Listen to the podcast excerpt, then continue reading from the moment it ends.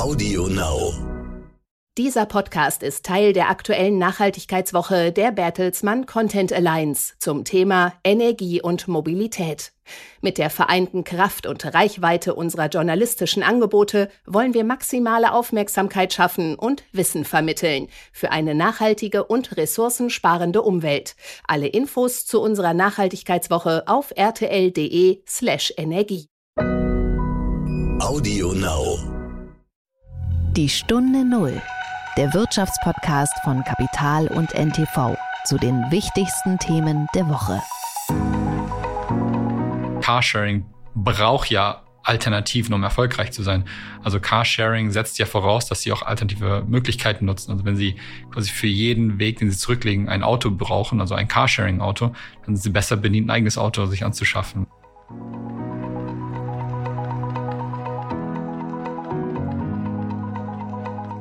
Wir sind einfach in Gebieten, wo wir aktiv sind, ähm, zweifelsfrei einfach eine kostengünstige ähm, Alternative, die aber auch genauso eine, eine Lebensqualität einfach bieten kann.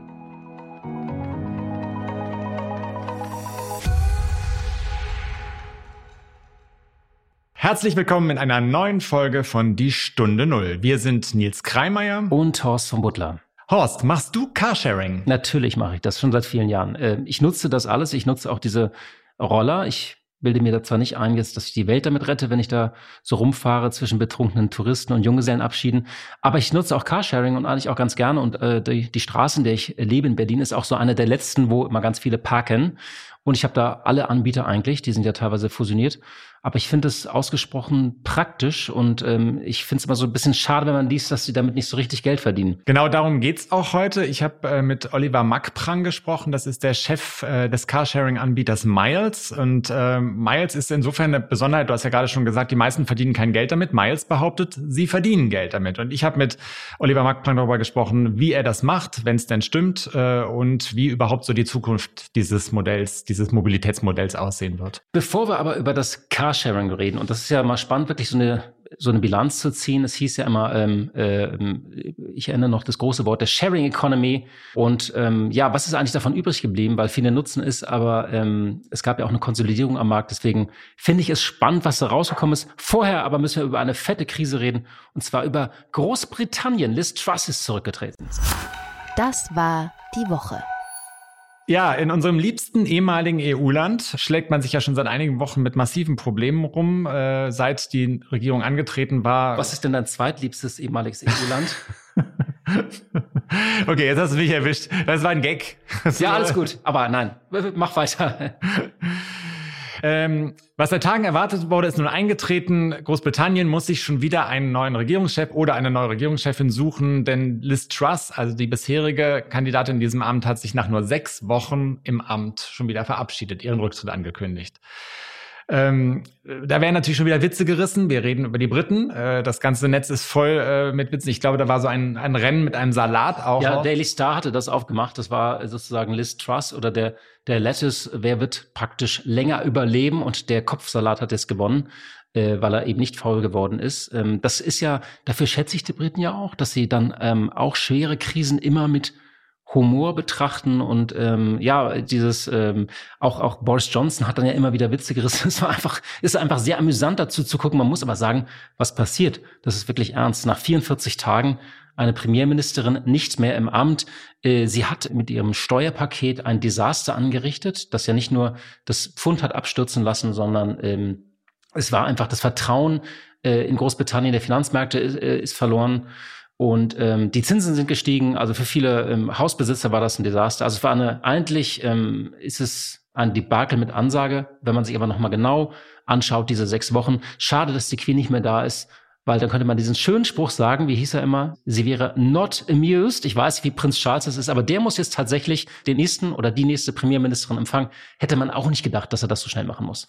Ja, genau. Es gibt auch schon die Witze, dass irgendwie vier Monate alte Babys jetzt schon irgendwie, glaube ich, mehrere Ministerpräsidenten und zwei Staatsoberhäupter in Form von Monarchen erlebt haben. Äh, das Ganze, es werden viele Witze gemacht, aber das Ganze ist natürlich auch wieder sehr ernst. Was mich überrascht hat, ist so ein bisschen in der, in der deutschen Darstellung des Ganzen wird äh, der Sturz von Liz Truss als der Sturz eines neoliberalen Projekts beschrieben. Das ist ja mal so das Lieblingsfeindbild, was wir Deutschen haben.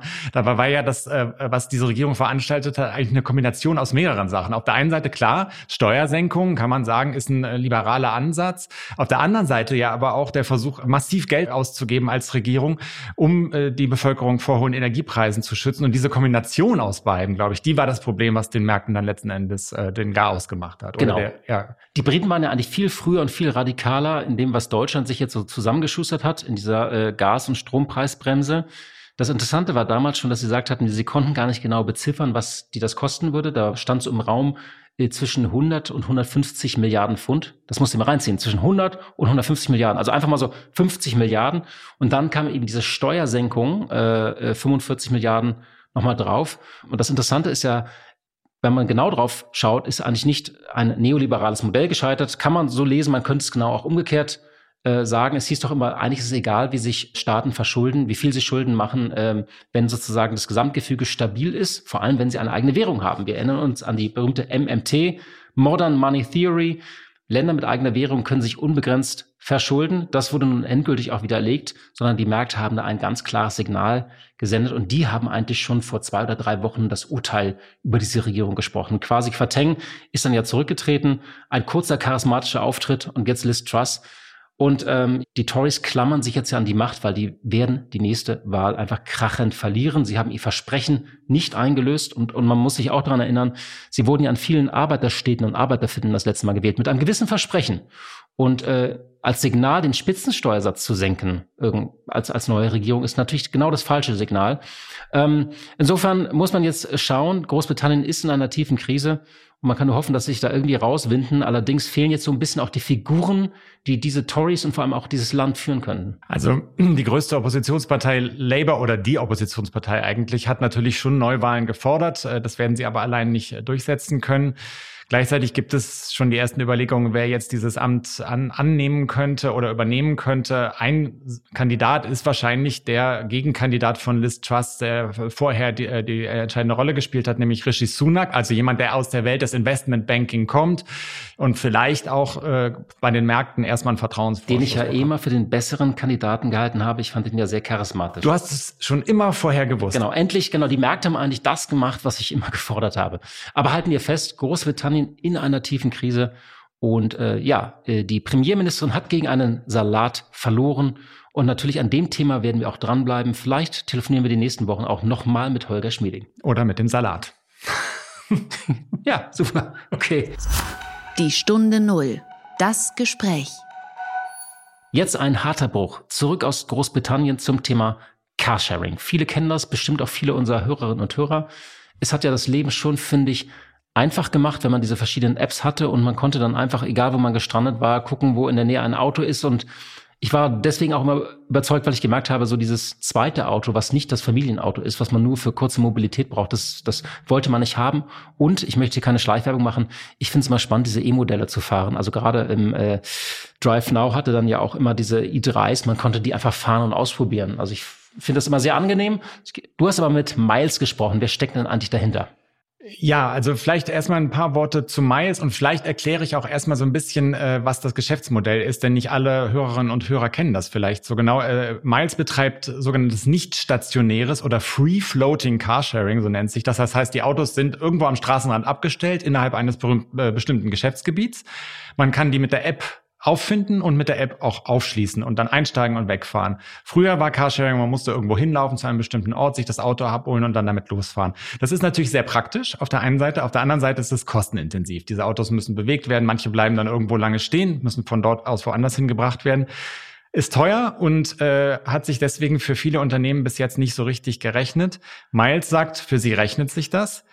Und äh, Miles äh, weicht auch noch so ein bisschen in anderen äh, Dingen von den klassischen Carsharing-Anbietern ab. Man muss da pro Kilometer zahlen, glaube genau, ich. Genau, man zahlt äh, nicht pro Minute wie bei vielen anderen Anbietern, sondern pro Kilometer. Und es gibt auch Transporter im Angebot. Das heißt, wenn ich so Ikea will am Sonntag äh, oder am Sonntag wird Ikea nicht aufhaben, aber am Samstag, Dann äh, finde ich auch einen Transporter von, von Miles am Rand. Das ist so ein bisschen so ein etwas anderes Modell. Funktioniert offenbar ganz gut. Äh, die Autos stehen in acht deutschen Städten, neben Berlin, wo ja, eigentlich alle sind, auch Köln, München und Hamburg. Und noch so ein paar andere Städte wie Düsseldorf. Und äh, nach Angaben des Unternehmens hat es über eine Million registrierte Nutzer und so um die 7000 Fahrzeuge. Und vielleicht noch zwei Sätze zu dem Menschen hinter Miles. Äh, das ist der Chef Oliver Mackprang, mit dem ich gesprochen habe. Das ist ein gebürtiger Kanadier, spricht aber so Deutsch, dass man das überhaupt nicht mehr hört. Er lebt schon seit äh, mehr als 15 Jahren in Berlin, ist auch schon wahnsinnig lange in diesem Carsharing-Business, hat ursprünglich mal ein eigenes äh, Startup in dem Bereich auch gegründet und dann später für eine Volkswagen-Tochter gearbeitet, nämlich für Moja. Und er ist seit 2019 bei Mainz. Vielleicht noch eine Frage zum Schluss. War ja so Drive Now, da stand BMW hinter. Äh, hinter Car2Go stand früher Daimler, dahinter Moja hast du erwähnt, es stehen ja oft Autokonzerne hinter diesen großen Anbietern. Hinter wem steht eigentlich Miles? Das ist das Interessante bei Miles. Hinter Miles steht tatsächlich kein großer Konzern, äh, der Autos verkauft oder Autos vermietet, sondern das ist ein unabhängiges Unternehmen, das sich komplett auf Carsharing konzentriert. Dann bin ich mal sehr gespannt auf das Gespräch. Steigen wir ein. Herzlich willkommen in der Stunde Null, Oliver Mackprang. Ah, vielen Dank, dass ich hier sein darf.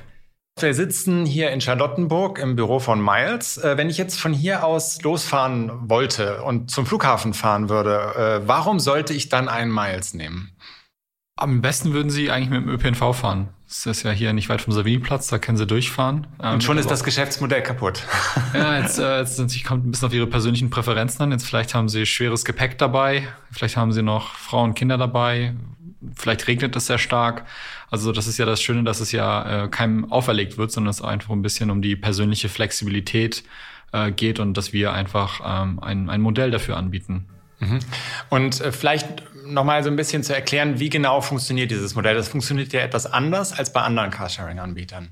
Genau, bei uns geht es darum, dass man äh, kilometerbasiert abrechnet im, im, im Free Float oder im Carsharing-Konzept. Das heißt, dass wir quasi ähm, eine Automiete Vollkosten inklusive, also Sprit und Parken ist alles in, inklusive, ja, für eine Strecke von A nach B anbieten. Wir rechnen dabei nicht äh, nach Zeitdauer ab, wie lange sie brauchen, um von A nach B zu kommen unter Zeitdruck, sondern äh, quasi kilometerbasiert. Ja, so kostet es immer dasselbe, ähm, wenn Sie von zu Hause ins Büro fahren oder eine andere Wegstrecke, ist es immer kostenidentisch äh, für die zurückgelegte Strecke, egal ob Sie eine halbe Stunde im Stau stehen äh, oder durchrasen. Äh, das, das kostet immer das Gleiche. So ist es quasi für diese Einwegstrecken ähm, und wir bieten natürlich darüber hinaus, sag ich mal, Zeitpakete für drei, sechs Stunden oder, oder tageweise auch an. Ja, dann, dann ist es nicht mehr kilometerbasiert, dann ist es so ein Paket. Da wären wir dann praktisch in einem normalen Mietwagengeschäft dann eigentlich schon. Genau, die Abrechnungsgrößen sind ein bisschen andere. Ne? Also man kennt das ja klassischerweise, wenn man an den Schalter geht, so, so ein Mietwagengeschäft, außer dass es bei uns nicht ganze Tage sein müssen. Ja. Jetzt ist es ja so, dass die äh, Pandemie wie viele äh, Geschäftsmodelle auch das ähm, Geschäftsmodell äh, im Carsharing ein bisschen durcheinandergewirbelt hat. Das war ja eine Zeit lang äh, im Grunde nicht viel los, äh, bis, bis hin zu äh, Tod. Wie hat sich das denn jetzt entwickelt, seit das Leben wieder einigermaßen normal verläuft für die meisten Leute? Ich denke, dass es so ein, so ein bisschen ähm, zurückgekehrt ist, einfach zur Normalität. Also man unser adressierbarer Markt ist ja letztendlich, sind ja die, die individuellen Wegstrecken der, der Bürger und Bürgerinnen in den Kommunen, die wir bedienen. Ja, das heißt quasi, wenn, wenn die Berliner äh, wieder das Haus verlassen, ähm, egal wohin, ja, ist es theoretisch eine, eine potenzielle Fahrt für uns. Ja, und wenn die Leute während der Pandemie einfach das Haus nicht verlassen, ja, gibt es also keine potenzielle äh, Wegstrecken, die für uns interessant sind. Jetzt hat sich das wieder ein Stück weit normalisiert. Ähm, ja, die unterschiedlichen Berufe haben unterschiedliche ähm, Rückkehrgrade, also Leute, die einfach wieder vollkommen im Büro sind, Leute, die wieder ausgehen, die Schulen haben wieder äh, geöffnet. Ähm, also das Leben hat sich ein Stück weit wieder normalisiert. Sportstudios, einkaufen, abends ausgehen. Also die Leute sind quasi von null Wegstrecken pro Tag wieder in die, in die durchschnittlichen Zahlen zurückgekehrt oder in die durchschnittlichen Wegstrecken. Insofern ähm, hat es schon einfach auch eine, eine Rückkehr dazu gegeben. Es gibt dann so ein paar andere Trends, die vermutlich zu früh sind ja, um, um jetzt irgendwelche langfristigen Prognosen daraus zu ziehen. Also Beispiel Homeoffice-Regelung, ja, ich glaube, das ist von Industrie zu Industrie ähm, unterschiedlich, wie oft die Leute ins Büro zurückkehren. Es gab einen Trend, dass die Leute irgendwie aufgrund der Homeoffice-Regelung äh, irgendwie in die ländlicheren Regionen oder etwas mehr rausgezogen äh, sind aus den Städten. Ähm, wie sich das darauf ähm, auswirkt, ist, ist noch unklar. Ähm, ich würde sagen, es hat sich alles ein Stück weit wieder normalisiert, aber die Anwendungsnischen sind vielleicht ein bisschen ähm, vielfältiger geworden. Jetzt war ja die Annahme bei Carsharing immer oder die, die Prämisse, es gibt einen langsamen Trend weg vom eigenen Autobesitz. Äh, der Trend schlägt sich in den Zahlen ja derzeit eigentlich nicht nieder. Also die Leute kaufen ja nach wie vor Autos. Äh, sie wollen offensichtlich, äh, das hat ja in der Pandemie auch nochmal so ein bisschen diesen Effekt gegeben, ein eigenes Auto haben, wo sie sicher sein können, dass da niemand anders drin gesessen hat. Ähm, ist das nicht was, was, was diese Idee des Carsharing grundsätzlich in Frage stellt? Ja, ich glaube, das ist, wenn man so von außen drauf schaut und sich vielleicht noch nicht irgendwie mit den empirischen Studien auseinandergesetzt hat, vielleicht der erste Effekt. Man muss natürlich sagen, dass Carsharing einfach auch sehr klein ist im Vergleich zum, sag ich mal, zum Bundes, also wenn man bei Deutschland bleibt, jetzt einfach zu, zu den Absatzzahlen, die einfach ähm, es hier Pkw-seitig gibt, ja, 80 Millionen Deutsche, über 40 Millionen zugelassene Pkws ähm, in Deutschland, also das sind ja schon enorme Zahlen, die man da bewegt, ja, und jetzt zu erwarten, dass irgendwie ähm, ein aufstrebender Markt direkt irgendwie äh, da einen Effekt hat, ist vielleicht ein bisschen zu viel gefordert. Wenn man aber auf die einzelnen Städte guckt, wo Carsharing aktiv ist und bereits irgendwie eine signifikante Penetration erreicht hat, einfach Großstädte jetzt ähm, als Beispiel Berlin, Hamburg, München, was man dann schon sieht, ist da, dass die Anzahl der, der User einfach steigt, ja, und dabei schon bei ihnen einfach ein, ein Pkw-Schwund einfach auch stattfindet. Das sieht man insbesondere, wenn man die zugezogenen Zahlen einfach sich anschaut. In Berlin, jetzt mich nicht komplett irre, ähm, also jedes, also jedes Jahr irgendwie im, im geringen zweistelligen Bereich äh, ziehen Leute hinzu, 28.000, 40.000 Leute, die pro Jahr hier in die Stadt ziehen. Und von diesen Menschen, die in die Stadt ziehen, wie viele von ihnen quasi mit Auto kommen oder sich ähm, es dann abschaffen oder ein neues Auto äh, mitbringen, oder das anschaffen, wenn sich hier diese Zahl verringert sich schon signifikant. Ja, die Proportion an, an Bürger und die Pkw-Besitzquote ist schon rückläufig. Aber jetzt könnte eine Stadt. In der Proportion, ne? Also ich meine, ne, von den 40.000, die zuziehen, kann ja sein, dass ne, 10 es, es mitbringen, aber quasi 30 verzichten drauf. Und das ist besser als das, was in Berlin aktuell lebt. Mhm. Jetzt könnte es ja aber sein, dass eine Stadt wie Berlin sagt, boah, bevor ich mir jetzt da so ein Carsharing-Modell an die Nase binde, baue ich lieber den öffentlichen Nahverkehr aus, tu was fürs Radfahren, äh, um, um sozusagen einfach wirklich weniger Autos auf die Straßen zu bekommen. Weil das findet ja tatsächlich nicht statt. Es werden ja nicht weniger Autos in einer Großstadt wie Berlin. Und daran hat ja auch das Modell Carsharing in seiner Nische bis jetzt noch gar nichts ändern können. Wie, wie reagiert man als Unternehmen darauf? Also das muss man ja, dem muss man ja auch irgendwie marketingtechnisch ein bisschen begegnen. Ja, die Frage, also ich, ich würde die Sachen auch gar nicht unbedingt gegeneinander aufwiegen. Also einerseits, weil ähm, die Stadt bindet sich ja nicht ans Carsharing. Die Stadt tut ja nichts dafür, dass Carsharing hier ausgebaut ist. Die Stadt investiert da nicht rein. Die Stadt, also die, die Stadt hat da quasi keine Aktien drin, ja. Also es hält, also auch wir begrüßen quasi den Ausbau von Radwegen und den Ausbau des ÖPNVs, weil Carsharing braucht ja Alternativen, um erfolgreich zu sein. Also Carsharing setzt ja voraus, dass sie auch alternative äh, Fahrt, also alternative Möglichkeiten nutzen. Also wenn sie quasi für jeden Weg, den sie zurücklegen, ein Auto brauchen, also ein Carsharing-Auto, dann sind sie besser bedient, ein eigenes Auto sich anzuschaffen. Ja, also sie müssen ja auf Alternativen zurückgreifen, damit wir erfolgreich sind. Also das Mindset muss schon da sein, sowieso ja. überhaupt dafür. Genau, nicht nur das Mindset, aber auch die, also auch das hilft dir auch nicht, wenn das Mindset da ist, aber es kein ÖPNV gibt in der Nähe. Ne? Also dann ist, also man kann mit, Gedanken, also mit, mit Gedanken ja auch nicht von A nach B kommen. Also es muss quasi diese Alternativen geben. Und das Schöne ist ja, dass quasi wir nicht, ähm, also wir brauchen ja von der Stadt also keine Subvention oder sowas in, dem Segment. Natürlich ist es, ähm, wenn es diese gibt, ja, oder Erleichterungen, können wir uns schneller ausbauen, wir können schneller in die Peripherien, wir können schneller in die Außenbezirke. Also wenn die Stadt dafür was tut, ja, dann können wir schon irgendwie äh, schneller elektrifizieren, mehr in die Vororte. Wir können einfach auch schon, sag ich mal, unser Commitment gerade erhöhen. Aber es ist auf jeden Fall kein Fördergeschäft. Also die Stadt zahlt bei uns nicht drauf. Das ist aber ein großer Unterschied zum Privat-Pkw. Da zahlt nämlich die Stadt schon drauf und zwar erheblich, ja, also durch äh, Anwohnerparkausweise, ja, die in Berlin beispielsweise 23,80 Euro irgendwie für für zwei Jahre kosten. Und da kann man sein Auto quasi kostenfrei auf einen öffentlichen Stellplatz ähm, stellen. Der Stellplatz, auf dem man öffentlich steht, kostet aber 200 Euro im Jahr in der Bewirtschaftung durchschnittlich. Das heißt, eine Markierung der, der Straßenwege und, und Laub, ne, wo auch immer, Laub wegschneiden. Also im Schnitt 200 Euro im Jahr. Das heißt, die Stadt überlässt einem privaten Bürger für 12 Euro im Jahr. Etwas, was die Stadt aber 200 Euro im Jahr kostet zu bewirtschaften. Also man zahlt drauf bei den Privat-Pkw, geschweige denn von äh, von 1%-Regelungen und Steuererleichterungen. Also es gibt schon, also das private Auto erfährt ja in Deutschland ja schon eine, eine erhebliche Förderlandschaft, Abwrackprämien, die es gab, jetzt irgendwie E-Fördergelder, also quasi für die Anschaffung eines E-Fahrzeugs kriegt man noch, noch Geld oder Beihilfen für die Anschaffung Wenn man sein Auto abschafft und auf Sharing umsteigt, ja, macht man was Gutes und ja, keiner dankt einem mehr. Und das ist so ein signifikanter Unterschied. Da sind wir jetzt ja bei einer spannenden Rechnung. Ähm, wir haben ja gerade die Rechnung aufgemacht, was das äh, für eine, äh, eine, eine Stadt kostet, einen Parkraum bereitzustellen für private Autos. Ähm, auf der anderen Seite ist es für ein Carsharing-Unternehmen natürlich auch wichtig, Parkraum beanspruchen zu können und Parkraum nutzen zu können. Am besten, wenn, wenn das zu den günstigeren Konditionen wäre als für den normalen Nutzer. Das ist ja in einigen Städten ist das ja so, nicht? Ja. Hamburg, München, Düsseldorf ähm, also auch kleinere Städte ist es der Fall. In Berlin ist es nicht der Fall als Beispiel. Mhm. Und äh, verändert das dann auch schon die Rechnung für das Unternehmen? Macht das die Rechnung deutlich einfacher? Ja, brutal. Also es ist eine komplett andere Deckungsbeitragslandschaft, die sich dadurch äh, abbildet. Ähm, also Sie können sich ja vorstellen, in den Städten, wo wir jetzt, sage ich mal, keine Vereinbarung haben mit der Stadt, da zahlen wir die ganz normale Parkgebühr. Also wir füttern die Parkuhr. Ja, also das ist jetzt nicht in jedem Auto ein Mitarbeiter und wirft Münzgeld irgendwie rein, ja, aber es ist quasi digital. Wir haben digitale Systeme. Das heißt, wenn eine Miete beendet wird im, in einer parkraumbewirtschafteten Zone, zahlen wir die ganz normale Gebühr. Das kann man sich ja vorstellen, ja, ähm, das ist schon sehr teuer. Ja, ähm, das macht natürlich es schwieriger, da ähm, Carsharing zu betreiben und dabei auf schwarze Zahlen zu kommen. In Städten, wo man dann Pauschalen äh, vereinbart hat oder, äh, oder ähnliches mit den Städten, ähm, erfahren wir dadurch eine eine Entlastung. Wir zahlen ja immer noch. Ist ja nicht so, dass wir es umsonst gestellt bekommen. Ähm, aber ähm, da erfahren wir eine Entlastung und so können wir auch uns auch ähm, auf mehr einlassen mit der Stadt. Ja, wenn die Stadt sich wünscht, dass wir in die Außenbezirke gehen, dass wir schneller elektrifizieren oder ähnliches. Wir haben vergangene Woche mit der Stadt Hamburg beispielsweise eine, eine, eine langfristige Partnerschaft geschlossen ähm, und uns verpflichtet, uns auf 80 Prozent E äh, zu, zu committen, also 80 Prozent unserer Flotte zu elektrifizieren über die nächsten zwei Jahre.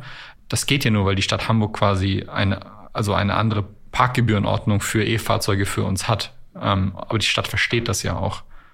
Jetzt haben Sie gerade das Stichwort ähm, schwarze Zahlen genannt. Äh, wann immer man in den vergangenen Jahren mit äh, Carsharing-Betreibern gesprochen hat, beispielsweise aus dem äh, Schernau-Bereich, also diesem äh, Joint Venture, äh, ehemaligen Joint Venture von, von äh, Daimler und BMW, oder auch mit Volkswagen-Ablegern. Alle haben gesagt, ja, ist schön, wir sammeln schöne viele Daten, alles interessant, aber wenn es dann auf die Frage kam, verdienen sie eigentlich Geld damit, dann ähm, herrschte so ein bisschen Stille. Oder es hieß dann, an einzelnen Standorten funktioniert's. Sie sagen jetzt aber, Sie betreiben das Geschäft profitabel. Was ist der Unterschied oder, oder wie, wie gelingt Ihnen das?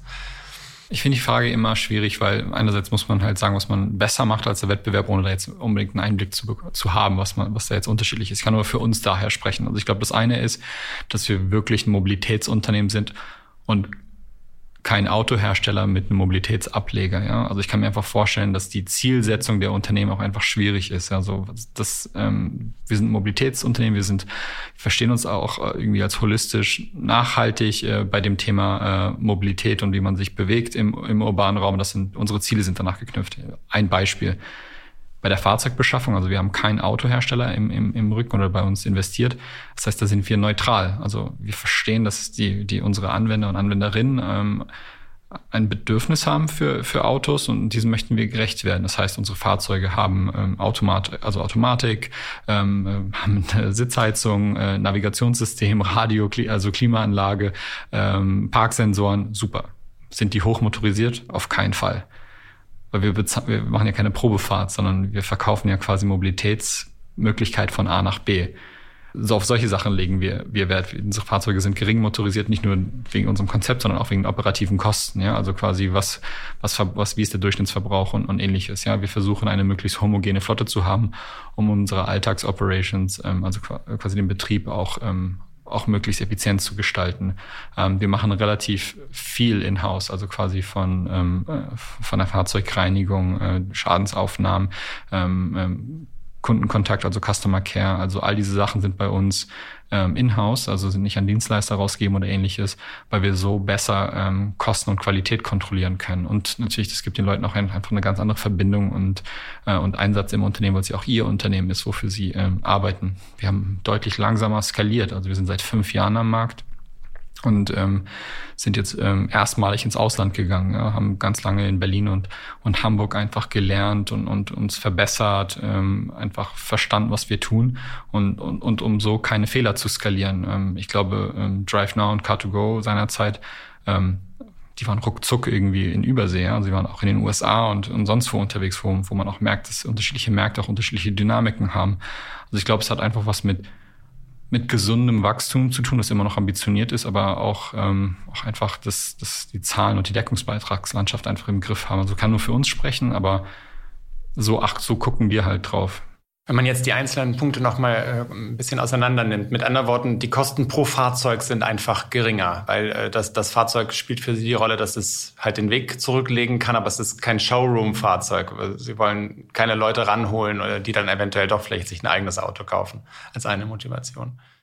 Sind nicht nur, also nicht nur die Kosten des Fahrzeugs, die geringer sind, also, also einerseits die Kosten, damit die Abschreibung und, ne, aber auch, auch das Thema den Betrieb, ne, also den kosteneffizient zu gestalten, also Versicherheit, Zustand des Fahrzeugs etc. Aber auch, ähm, auch, dass man die Auslastung einfach optimiert, ja. Also es ist ja das, das andere, ja, dass man einfach zusieht, dass man einfach immer auf einem gesunden Auslastungsniveau fährt. Also einerseits, dass die, dass die Betriebskosten gering sind, aber auch, dass das Auslastungsniveau einfach gesund ist. Mhm. Aber das versuchen die anderen ja wahrscheinlich auch. Also ja. Gut, aber Sie können jetzt nur, nur für Ihr eigenes Unternehmen sprechen. Das zweite ist der Punkt ähm, Skalierung. Sie haben gesagt, ich kann Ihnen aber einen kurzen Beispiel, ich finde es interessant, ja, sagen Sie anderen auch, ja. Ähm, wir sind mittlerweile in sieben ähm, Fremdplattformen integriert. Ja, also wir sind nicht so eitel und sagen, der Kunde oder die Kundin muss uns unbedingt gehören. Ja, also wir sind bei FreeNow, ist ein unabhängiger privatwirtschaftlicher Anbieter integriert. Ist eigentlich bis vor kurzem ein Schwesterunternehmen von Schernau gewesen unter der BMW und Daimler, unter dem BMW und Daimler Deckmantel. Wir waren als erster Carsharing-Anbieter auf dieser Plattform integriert. Wir sind bei ELB integriert, wir sind bei der HVV in Hamburg integriert, wir sind bei billigermietwagen.de ähm, ähm, integriert. Also wir erlauben es anderen Nutzern von anderen Plattformen, ja, auf unsere Fahrzeuge zurückzugreifen. Das erhöht die Auslastung. Ja, die anderen versperren sich vor sowas. Aber, aber sie sagen doch gerade so, sie wollen doch die Auslastung genauso erhöhen, aber nicht, also nicht um jeden Preis. Es muss ja auch unbedingt ihr Kunde sein bei den anderen. Bei unseren nicht. Also wir verstehen einfach schon, dass die Auslastung einfach ähm, vordergründig ähm, zu erreichen ist. Also sie haben mehr Freiheit einfach auch mit anderen zu kooperieren, äh, als es vielleicht ein konzerngebundener Anbieter hat. Ob es was mit Freiheit zu tun hat oder, oder gesetzten Zielen oder Strategie, weiß ich nicht. Aber ist auf jeden Fall sind wir, sind wir gewillt, da andere Wege zu gehen. Mhm. Ähm, dann noch zum Punkt Skalierung. Ähm, Sie hatten gesagt, Sie haben damit äh, sich Zeit gelassen, erstmal geschaut, ob, wie und ob das Modell funktioniert. Jetzt haben Sie aber angefangen. Jetzt gibt es ja auch äh, erste Schritte ins Ausland. Äh, wo kann ich damit Miles fahren jetzt? Ah, aktuell können Sie äh, in Belgien fahren, also in Gent, äh, ab nächster Woche auch in, in Brüssel. Ähm, und, und, und Belgien ist dann quasi für uns die erste Auslandsexpansion. Und das kann ich auch mit meinem Miles-Account nutzen, den ich hier in, in Berlin nutzen würde. Ja, müssen Sie eine andere äh, AGB annehmen, aber grundsätzlich ja. okay, das klingt ja schon. Das ist der rechtliche Schritt, aber grundsätzlich ja, geht das nahtlos, ja. Mhm. Ähm, eine zweite große ähm, äh, Hürde, auf die man immer stößt, wenn man über Carsharing spricht, äh, ist, die Leute sagen, okay, das funktioniert in Städten, wo die ganzen Hipster rumlaufen, wo es auch viele Verbindungen gibt von, von äh, Ort zu Ort. Aber auf dem Land wird dieses Modell niemals funktionieren. Da braucht man dann einfach wieder sein eigenes Auto. Wäre das was, äh, eine, eine Prämisse, der Sie zustimmen? Ja, ich finde es interessant, ja. Ich, ähm, geben Sie mir doch mal ein Beispiel. Was ist denn das? Was heißt ein Land auf dem Land? Ähm, na, sagen wir irgendwo in Brandenburg, also die Stadt Brandenburg oder. Da teile ich die Einschätzung nicht. Also wir sind beispielsweise auch in Potsdam. Ja, ist eine jetzt 100.000, 150.000, 180.000 Einwohnerstadt. Ja, ist ja auch tendenziell eine, eine, eine Kleinstadt. Wir sind in Duisburg, wir sind in Bonn. Ja, ähm, also wir sind schon in, in kleineren Städten. Ja, also ähm, deswegen ist es halt so wichtig, worüber man spricht. Also wir haben in, Hamburg, wir haben in Berlin beispielsweise ein Geschäftsgebiet von, von 300, von über 300 Quadratkilometer. Ja, Sie kennen Weißensee, Tiefes Rudo, Dahlem. Also ähm, da, da können Sie mit, mit Miles fahren. Es hat aber Zeit gedauert, bis man einfach so eine so eine Dichte, so eine Kundengröße gewonnen hat, dass man einfach immer mehr.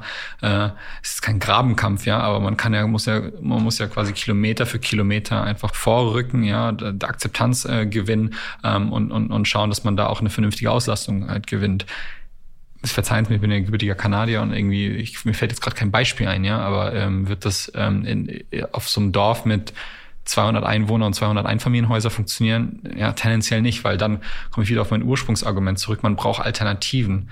Ja, der ÖPNV muss gut ausgebaut sein, die Radwege müssen gut ausgebaut sein und normalerweise hat man in solchen ländlichen Regionen ja auch sehr lange Fahrtwege. Ja, das heißt irgendwie der Weg irgendwie von vom Eigenheim zur zur Ortschaft oder zur Schule, um die Kinder irgendwie wegzubringen und ähm, dann wieder zur Arbeit zu fahren. Also die Leute auf dem Land haben deutlich längere Wegstrecken und, und sind einfach auf dem PKW angewiesen. Das wird dann nicht funktionieren, ja. Aber es, ich bin felsenfest davon überzeugt, dass Carsharing überall funktioniert, wo der ÖPNV gut ausgebaut ist. Und das heißt, überall, wo der ÖPNV eine Schiene hat, funktionieren wir. Und damit meine ich nicht eine Regionalbahn oder ein IC, der durchfährt. Wenn der ÖPNV ähm, so groß ist und so relevant, als dass die Infrastrukturinvestition eine Schiene rechtfertigt. Heißt, da ist so viel Volumen, ja, so viel, so viel äh, Menschen, die transportiert werden, dass, dass der ÖPNV halt auf eine Schiene zurückgreift. Ich glaube, da, da funktioniert Carsharing und das sind die meisten Städte, ja. Also wir sprechen schon von den Regionen in Deutschland, wo über 70 Prozent der Bevölkerung lebt. Mhm. Also die Beispiele, die Sie gerade genannt haben, wie Potsdam, oder was sagten Sie noch? Duisburg, Duisburg, ich, Duisburg ist ja nun nicht wirklich Land. Äh, aber Potsdam ist ja beispielsweise ist ja Teil des Geschäftsgebiets Berlins, wenn man ehrlich ist. Ist ja eigene also, Stadt bei uns, ne? Ja. Ist, ist eigene Stadt designiert, ja. Ja.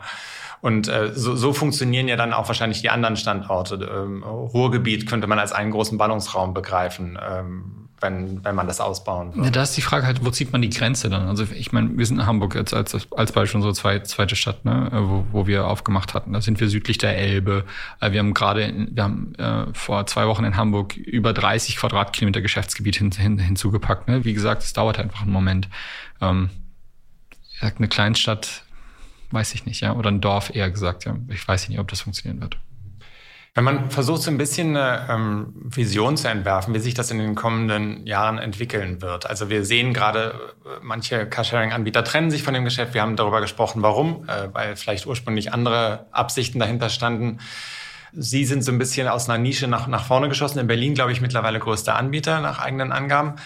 Wohin wird sich das entwickeln? Also in, wie relevant wird dieser Teil unseres Verkehrs sein? Also wenn es nach uns geht, sehr relevant. Also wir erfahren immer noch steigende ähm, Auslastungszahlen, steigende Kundenzahlen. Ähm, also wir sehen kein Plateau aktuell ähm, bei uns und ich, ich glaube, dass das einfach ähm, ein Sinneswandel auch einfach stattfindet. Ähm, es gibt auch sehr unangenehme Treiber für unser Geschäftsmodell, ja, ähm, Inflation, ne, höhere Lebenshaltungskosten und sowas. Ja, dass man vielleicht stellt man das eigene Auto einfach mal auf die Probe, ja.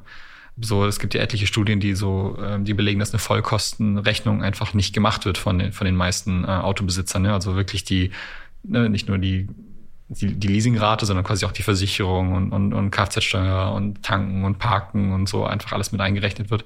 Ähm, wir sind einfach in Gebieten, wo wir aktiv sind, ähm, zweifelsfrei einfach eine kostengünstige ähm, Alternative, die aber auch genauso eine, eine Lebensqualität einfach bieten kann. Es, zweifelsfrei gibt es auch ähm, Menschen, die einfach auf ein Auto angewiesen sind, sei es entweder berufsbedingt oder, ähm, oder den Umständen bedingt.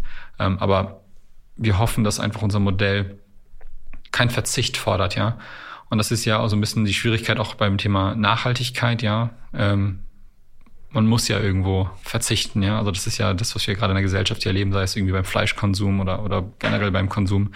Und wir versuchen einfach ein Modell an die Leute heranzutragen, was die Lebensqualität nicht abflachen lässt oder, oder sinken lässt, aber ähm, eher ein Freiheitsgefühl vielleicht irgendwie auch vermittelt, ähm, auch der Umwelt zugute kommt, aber dabei halt nicht unbedingt Verzicht in den Vordergrund stellt. Also ein Verzicht, der äh, da ist, aber ein bisschen Spaß auch noch macht. Ja, genau. Sie haben gerade gesagt, äh, Ihre Kundenzahlen wachsen. Äh, kann, kann man da äh, Zahlen nennen oder Prozentwerte? Wir haben über eine Million registrierte Kunden. Mhm. Ähm, ja. Und das ist im Vergleich, also mit welchem, von was für einem Wachstum sprechen wir hier? Ähm, ja, also wir wachsen, es, es steht, ist je nach Stadt, ja, in einigen Städten wachsen schneller als in anderen, aber als Gesamtunternehmen mit 100 Prozent im Jahr, also quasi verdoppeln uns jedes Jahr. Das ist ja ein Wachstum, was auch einen ordentlichen Kapitaleinsatz erfordert. Äh, da braucht man ja Geld für, äh, allein schon um die, die Fahrzeuge zu leasen oder anzuschaffen. Äh, ähm, wie wird sowas finanziert? Also in der Zeit vor allem da auch ja die Investoren zumindest bei manchen Modellen vorsichtiger werden, wie wir gerade im ganzen Startup-Sektor sehen. Ja, ich glaube, da, da, ist auch die auch die Frage der der wirtschaftlichen Nachhaltigkeit und zum Glück haben wir das irgendwie sehr frühzeitig auch in den, in den Vordergrund gestellt. Ähm, also ähm, wenn ich sage, so wir, wir schreiben schwarze Zahlen, ähm, so wir schreiben eine schwarze Null. Ja, also und das bei diesen Wachstumsraten, ja.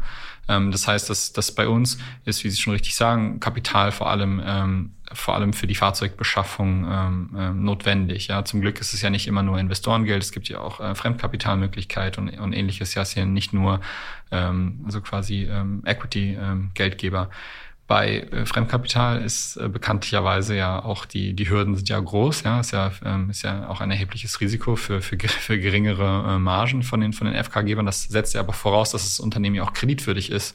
Und die Kreditwürdigkeit ist ja meistens eine Ableitung von, von Cashflow und irgendwie von schwarzen Zahlen. Ähm, insofern, da haben wir das, das Glück irgendwie in der Vergangenheit gehabt und auch, auch heute noch, dass wir, ähm, dass wir stark wachsen, aber gesund wachsen. Mhm.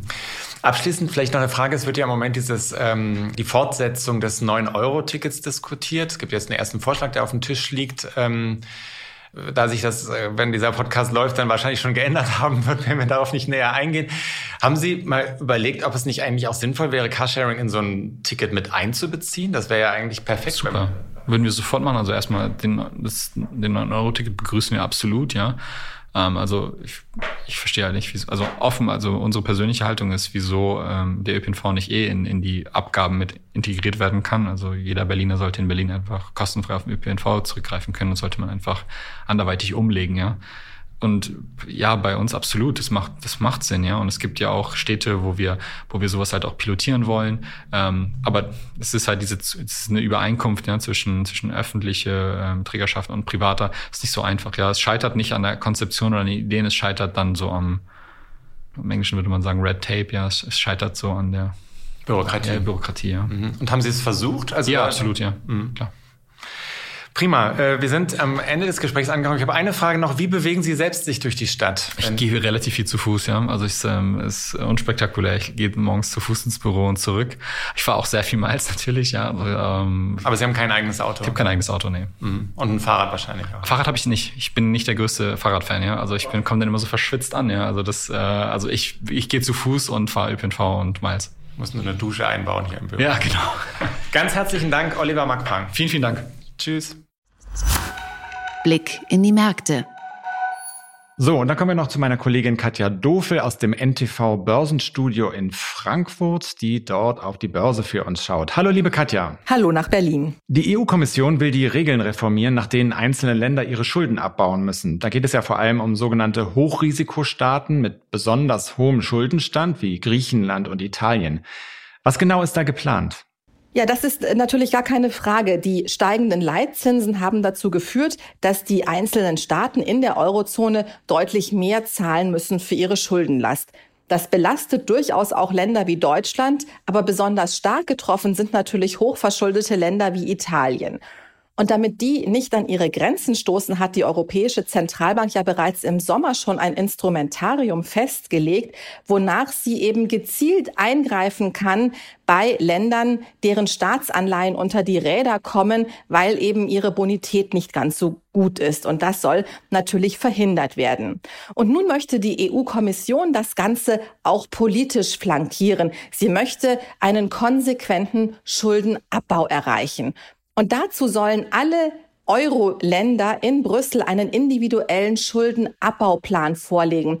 Und das altbekannte Ziel von 60 Prozent des Wirtschaftswachstums, also 60 Prozent des Bruttoinlandsprodukts als Schuldenobergrenze, soll da eben durchaus wieder erreicht werden. Das ist das Ziel aus dem alten Stabilitäts- und Wachstumspakt, der ja im Rahmen der Euro-Einführung kreiert worden ist.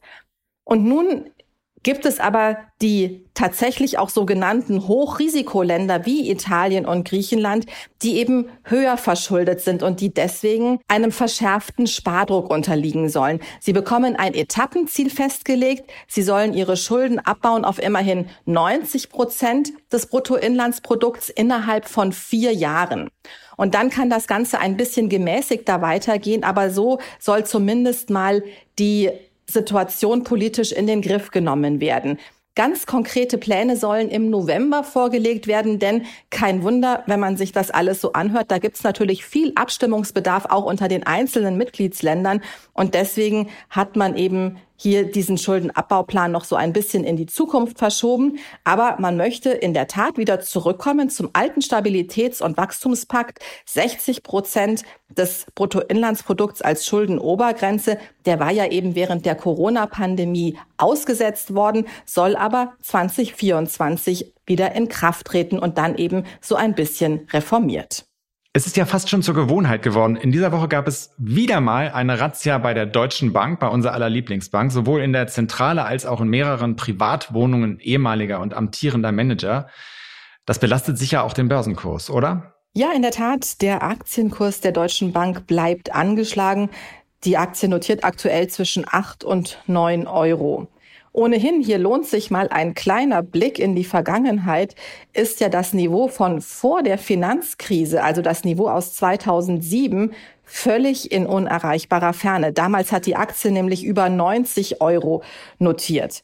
Und jetzt äh, gab es zwar auch mal wieder eine Zwischenerholung auf diesem niedrigen Niveau, aber seit dem Beginn des Krieges in der Ukraine ist die Aktie der Deutschen Bank wieder und weiter unter Druck.